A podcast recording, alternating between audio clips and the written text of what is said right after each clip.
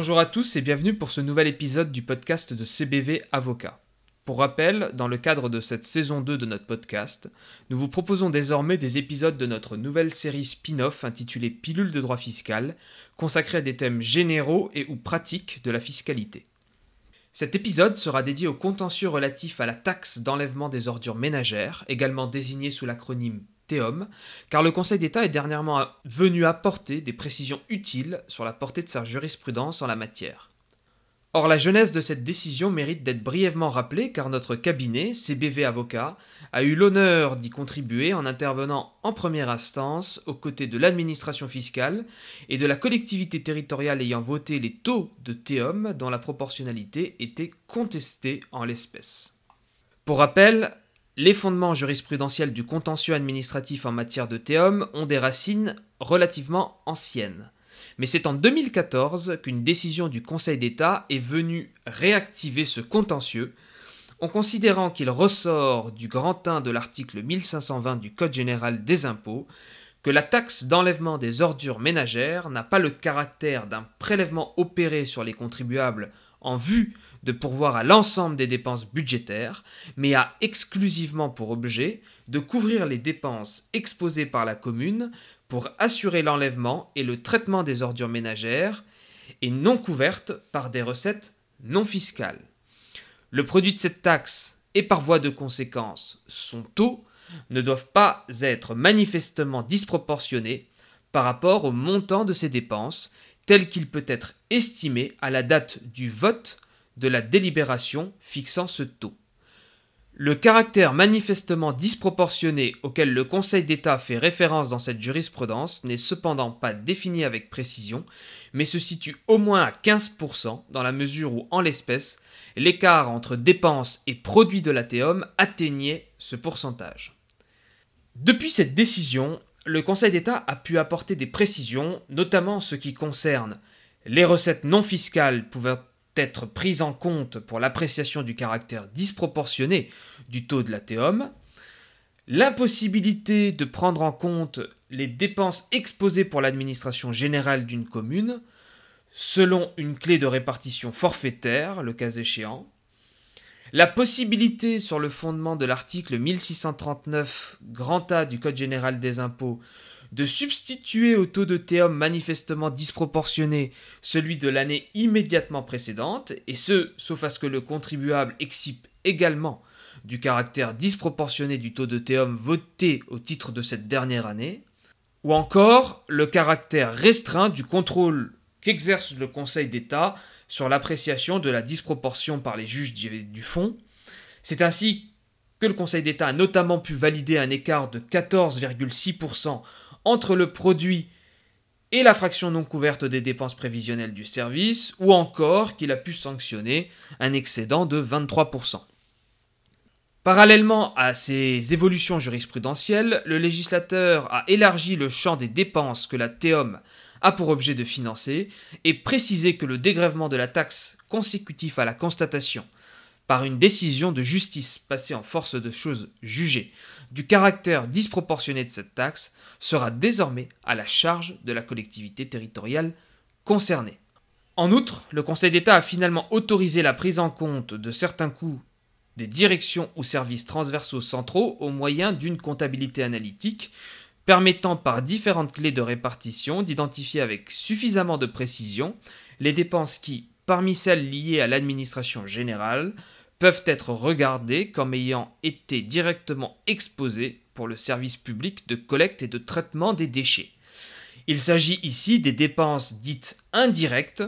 pour reprendre l'expression consacrée par le rapporteur public sur cette décision. C'est dans ce contexte que CBV Avocat a été chargé par une collectivité territoriale d'intervenir dans plusieurs dizaines de dossiers afin de défendre devant le tribunal administratif de Cergy-Pontoise et aux côtés de l'administration fiscale qui garde la maîtrise du contentieux en tant que partie principale au litige, la proportionnalité des taux de théum votés par cette collectivité au titre des années 2019 et 2020. Dans ces contentieux, nous avions produit une comptabilité analytique retraçant des dépenses directes exposées pour les besoins du service de collecte des déchets, mais budgétairement affectées à d'autres fonctions au sein des budgets primitifs des années considérées, et des dépenses indirectes, le tout dans la droite lignée donc de la jurisprudence du Conseil d'État, ramenant ainsi la disproportion des taux de théum à 13,84% pour l'année 2019 et à 11,35% pour l'année 2020, soit bien en deçà de la marge de tolérance de 15% traditionnellement admise par le Conseil d'État. Lors de l'audience publique devant le tribunal administratif de Cergy-Pontoise, nous avions eu l'occasion d'insister sur le fait que la marge de tolérance de 15% était non seulement l'expression du contrôle restreint qu'effectue le Conseil d'État, lequel s'attache au caractère manifestement disproportionné du taux de théum, mais que cette marge de tolérance permet également d'opérer un équilibre entre les droits du contribuable, le principe de l'égalité de l'impôt et le caractère nécessairement prévisionnel attaché au budget local et des dépenses fiscales qu'il a pour objet d'estimer.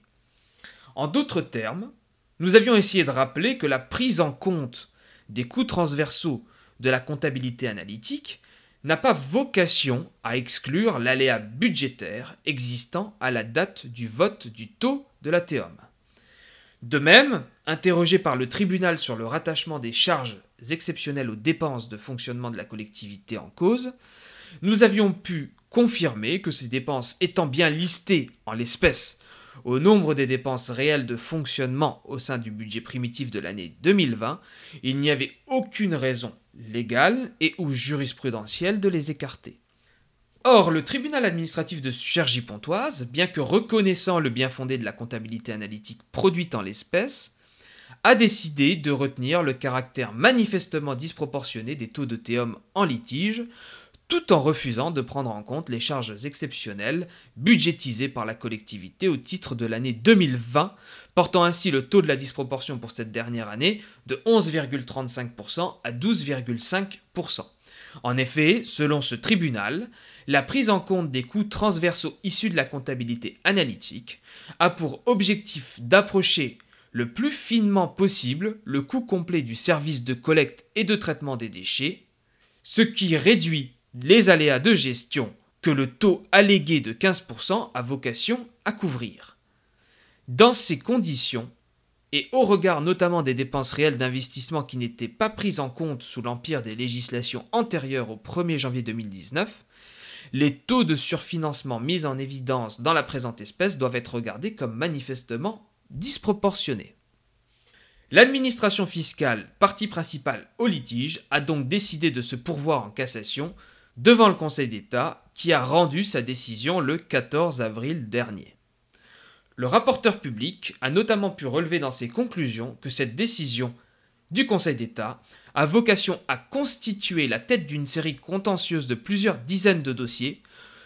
voire plusieurs centaines si l'on tient compte également des litiges au stade de la réclamation, et ce avant de suggérer au Conseil d'État de censurer la décision du tribunal administratif de Cergy-Pontoise en ce qu'il a décidé, premièrement, d'exclure la prise en compte des charges exceptionnelles, alors que, d'une part, de telles dépenses relèvent bien au sein du budget primitif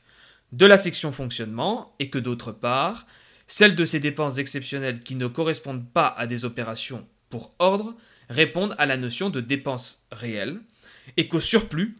L'article 1520 du Code général des impôts visant les recettes ordinaires n'ayant pas un caractère fiscal ne comporte aucune restriction de cette nature pour les dépenses.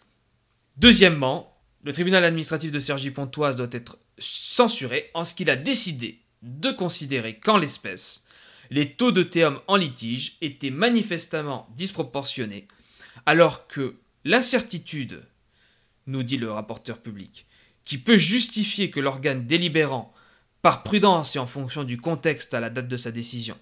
décide de fixer le taux de la taxe à un montant excédant dans la limite du raisonnable, le montant prévisionnel des dépenses du service n'est aucunement affecté par le recours à la comptabilité analytique pour l'évaluation de certains coûts transversaux des services centraux. Le Conseil d'État ayant suivi son rapporteur public a donc relevé dans sa décision que figure au nombre des dépenses réelles de fonctionnement au sens de l'article 1520 du Code général des impôts, les charges exceptionnelles de fonctionnement lorsqu'elles n'ont pas le caractère de dépenses d'ordre,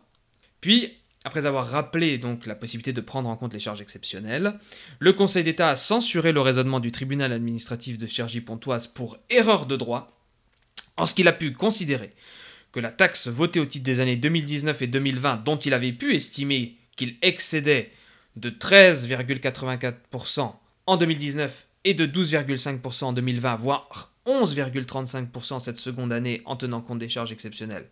était manifestement disproportionnée et ce au seul motif que la prise en compte des dépenses retracées au sein de la comptabilité analytique permettait de réduire les aléas de gestion. Dans ces conditions, le Conseil d'État a estimé qu'il était opportun de régler l'affaire au fond, et partant de considérer que les taux fixés par les délibérations dont la légalité était contestée ne peuvent pas être regardés comme manifestement disproportionnés. Toute l'équipe de CBV Avocats se réjouit donc d'avoir pu participer utilement à la genèse de cette décision du Conseil d'État qui clarifie ultérieurement certains aspects du contentieux en matière de théum et qui avait pu, jusque-là, cristalliser des divergences entre les tribunaux administratifs du territoire. En espérant que ces quelques éléments vous permettront de mieux appréhender les caractéristiques de ce contentieux très particulier, n'hésitez pas à nous contacter en cas de questions. Au plaisir de vous retrouver lors d'un prochain épisode. A très bientôt.